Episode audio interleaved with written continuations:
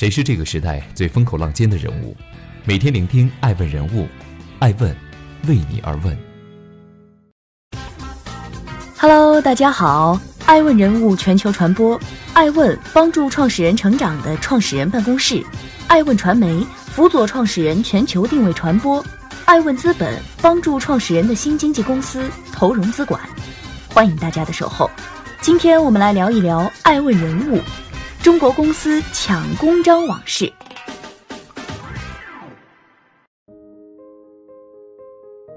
我不能原谅他，因为她是我老婆。你可以有的是办法去解决问题吗？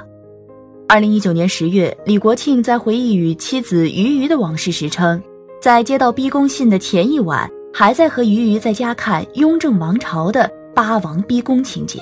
随后，李国庆拿起桌子上的水杯，用力摔在地上，砰的一声，将夫妻二人的面子砸得粉碎。欢迎继续聆听《守候爱问人物》，爱问人物全球传播，爱恨纠葛。李国庆，我要抓破你的脸！这一年十月底，在华尔街厮杀过的女强人俞渝也毫不示弱。在朋友圈爆出李国庆为同性恋，患有梅毒，满口谎言，拿走包含俞渝父母存款在内的一点三亿巨款。俞渝表示，与李国庆一起看《雍正王朝》是二十年前的事。李国庆则反咬俞渝妄图转移资产，在国外给人当小三儿，有抑郁症、自杀倾向。此次这对结婚已二十余年的明星创始人夫妇彻底决裂。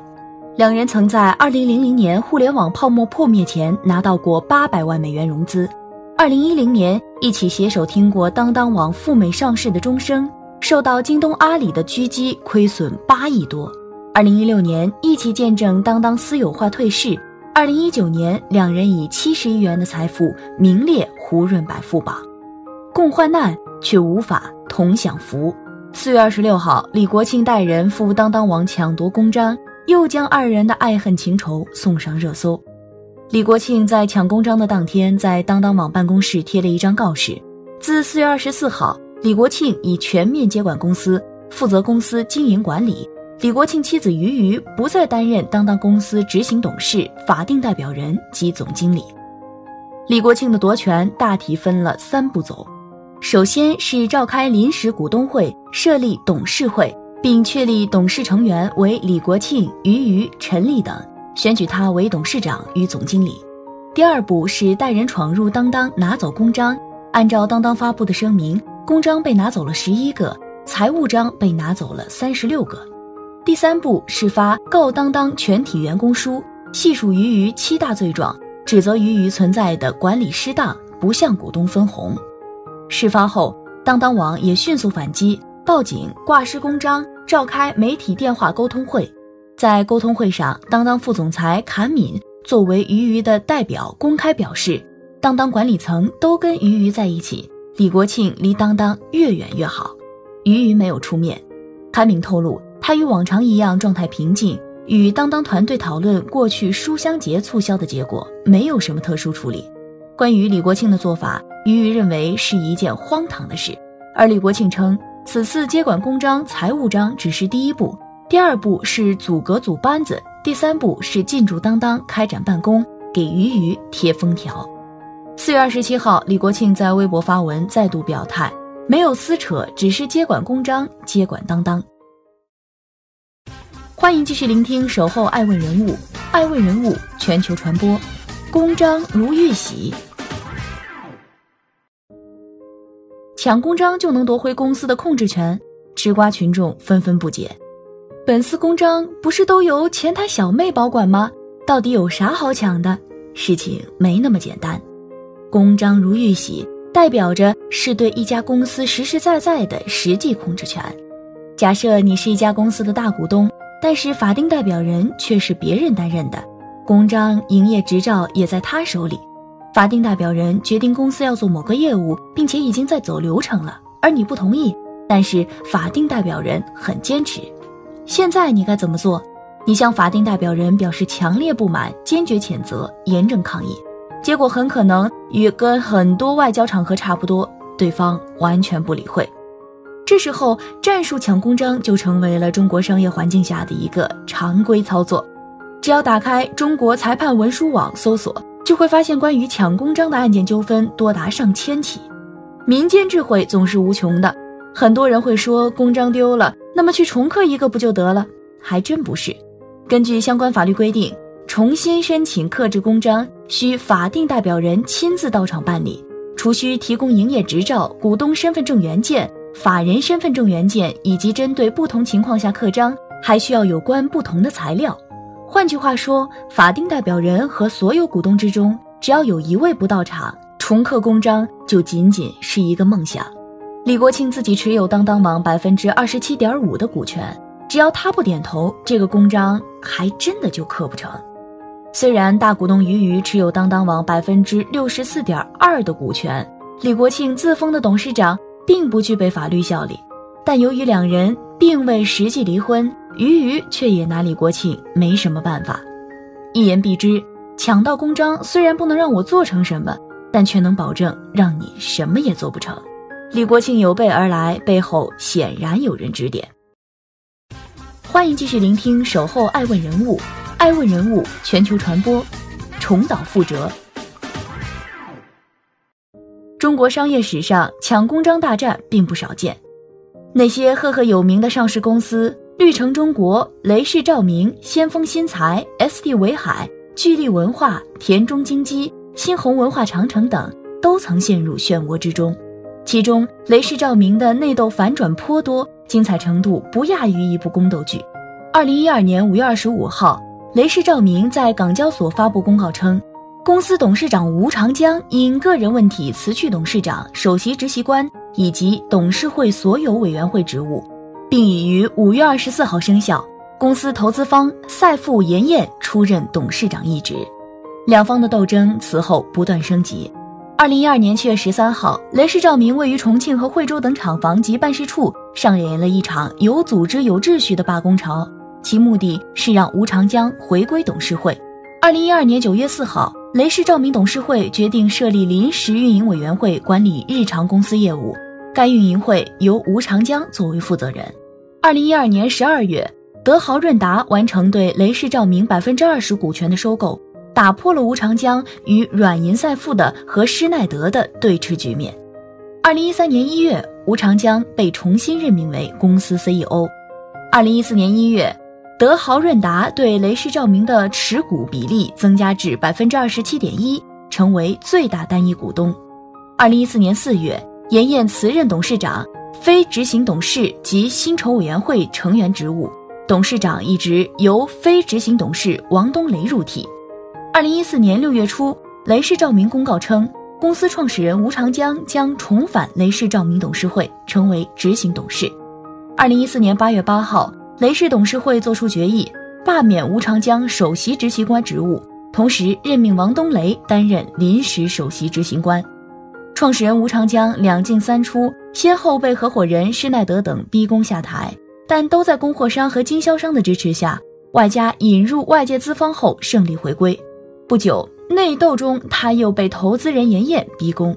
后来，为了对抗资本方软银赛富基金合伙人严燕，王东雷作为雷士照明第一大股东。德豪润达的董事长又将创始人吴长江火速引入德豪润达，希望联王抗燕。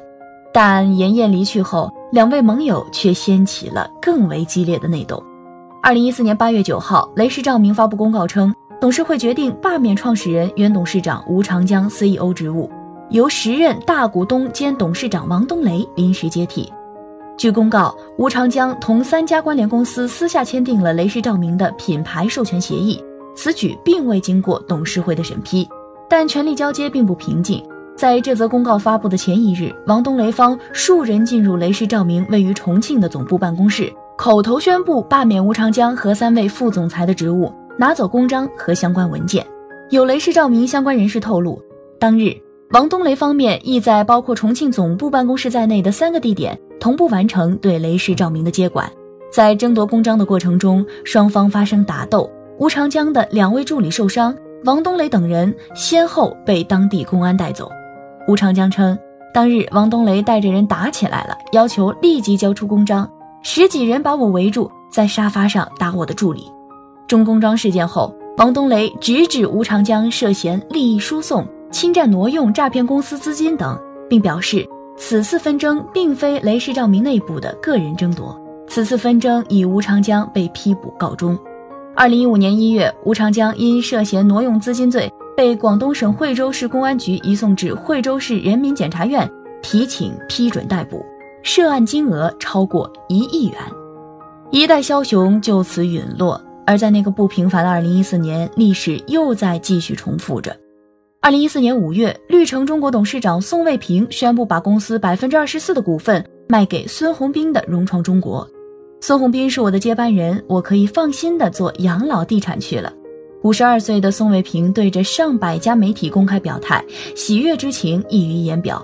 宋卫平的信任是我一生中最大的成就。孙宏斌则谦虚的回应。随后短短一百多天时间，宋孙两方从相敬如宾开始走向决裂。五月二十二号，绿城中国和融创中国同时公告。宣布，融创中国以六十二点九八亿港元（约合五十点六亿元人民币）收购绿城中国百分之二十四点三一三的股份。五月二十三号，融创绿城就股权收购联合召开新闻发布会。此次收购完成后，融创中国与早些年曾在危难之时挺过绿城的九龙仓并列成为绿城中国最大股东。宋卫平将改任董事会联席主席。并继续持有百分之十点四七三的绿城中国股份。绿城中国董事会常务副主席、执行董事兼行政总裁寿百年继续持有百分之八点零八六的公司股份。两人作为一日行动人，将成为绿城中国第三大股东。随后的一百多天，融创、绿城相安无事。十月二十七号，宋卫平因收到太多客户的投诉，其即将回归绿城的传闻散开。十月三十号，有媒体爆出宋孙二人谈了三个多小时，以宋卫平放弃自己北上广深一线城市的业务及融绿公司的股权，来获得重新回归绿城的机会。十一月一号，关于宋卫平在蓝城月度会议上第一次向部下透露重回绿城的消息传开。十一月三号，绿城总经理田强的内部信对外流出，信中细数了融创接收绿城以后三个月内都干了多少活。称绿城有三十个项目存在重大风险。十一月五号，宋卫平对外正式回应要回归绿城。某日志开始在网络上流传，称孙宏斌以一个并不过分的价格将绿城转让，并对宋卫平说：“你永远是我的大哥。”宋卫平立誓哪条腿再去澳门就砍哪条腿。寿伯年选择退休。十月六号凌晨，此前一直缄默的孙宏斌在微博上发声，默认退出。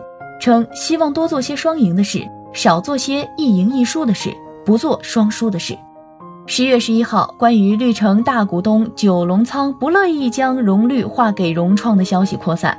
十月十三号，一篇名为《下一波举报自己夫妇俩及孙宏斌确是一致行动人》的文章开始流传，称为了回归绿城，宋卫平夫人夏一波向香港证监会举报宋卫平和孙宏斌是一致行动人，要求终止收购协议。同一天，融创中国收到来自香港证监会的问询函，主要针对融创中国董事会主席孙宏斌和绿城中国董事会主席宋卫平是否为一致行动人。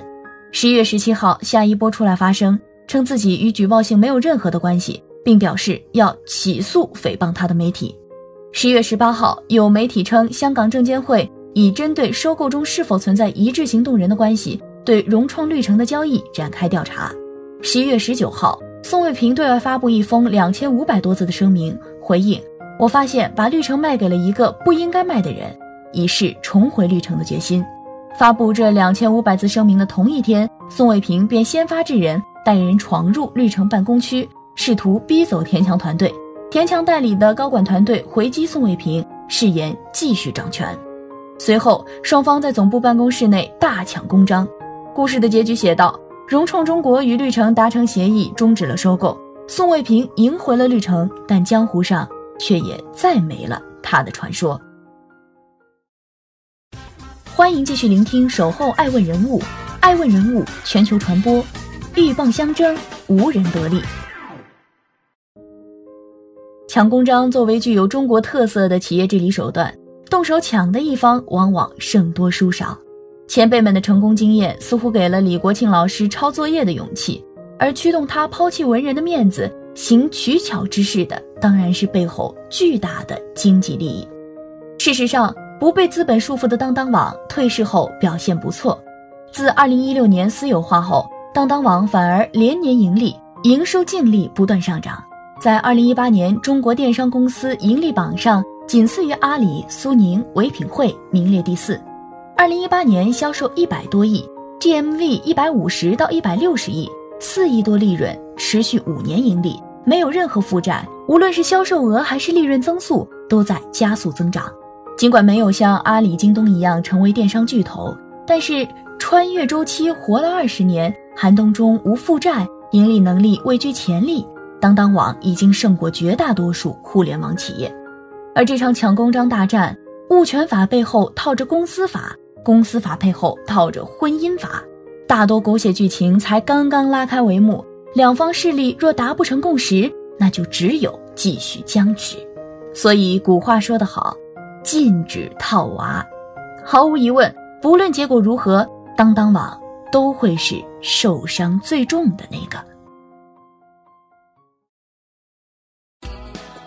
爱问是我们看商业世界最真实的眼睛。记录时代人物，传播创新精神，探索创富法则。微信搜索“爱问人物”公众号，查看更多有趣又有料的商业故事。